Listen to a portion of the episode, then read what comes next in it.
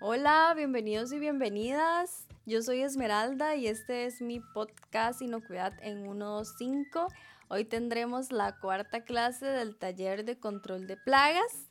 Y bueno, ¿qué hay que tomar en cuenta en nuestra empresa para controlar las plagas? En este caso, yo les traigo cuatro pasos sencillos para lograr esto de las plagas que pueden estar presentes en nuestra empresa y afectando pues nuestra inocuidad nuestra imagen entre los clientes también y que eso signifique pérdidas económicas por no atraer clientela o bien pérdidas económicas porque me cierren eh, mi edificio, mi establecimiento por no controlar estas. Entonces, el primer paso es el programa de control de plagas.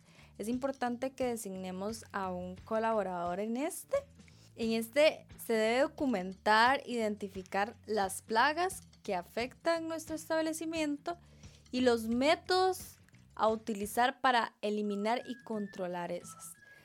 También es muy importante en la industria que nosotros estamos, que es en la industria alimentaria, el uso de los productos químicos es muy importante y que seamos rigurosos cuáles vamos a utilizar, que estos sean aceptados por el Ministerio de Salud y que se utilicen para la limpieza o eliminación de plagas en industrias de alimentos.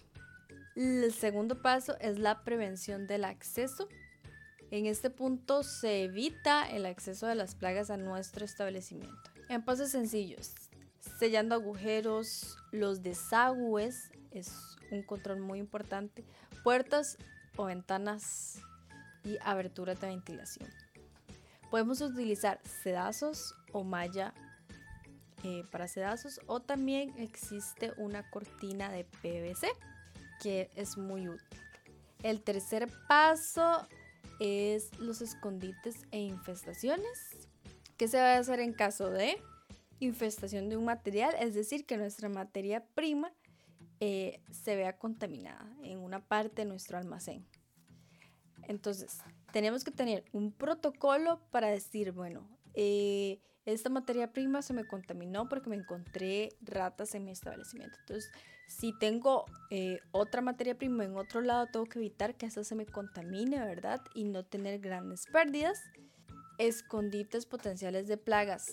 Por eso es muy importante el programa. Una vez que yo encuentro una plaga o un escondite potencial, debo reportarlo, debo escribirlo y ver qué tengo yo en mi documento que puedo hacer para eliminar esta plaga. En caso de que tengamos almacenamiento externo, bueno, este se debe proteger del clima y las plagas que puedan eh, dañar o también lo que pueda dañar el ambiente. Y tenemos el último paso que es la erradicación y que es cómo eliminamos las plagas en sí y como les mencionaba, el uso de plaguicidas debe ser utilizado por personal capacitado para prevenir los peligros de inocuidad en los alimentos, de tener un control documentado de los productos químicos utilizados, es decir, la cantidad, las concentraciones utilizadas, dónde, fecha y la hora en que fue aplicado. ¿Por qué? Porque esto nos va a permitir tener trazabilidad en nuestros productos de qué pasó si un producto se me contaminó, que esto es lo que queremos evitar precisamente, ¿verdad?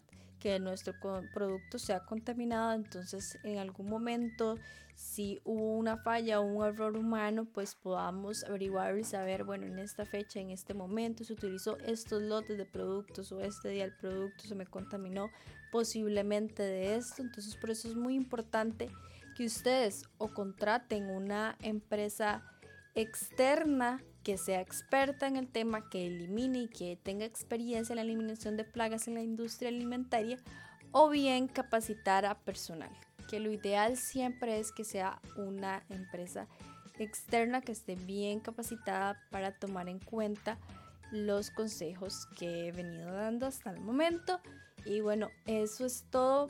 Muchísimas gracias por escucharnos y hasta la próxima.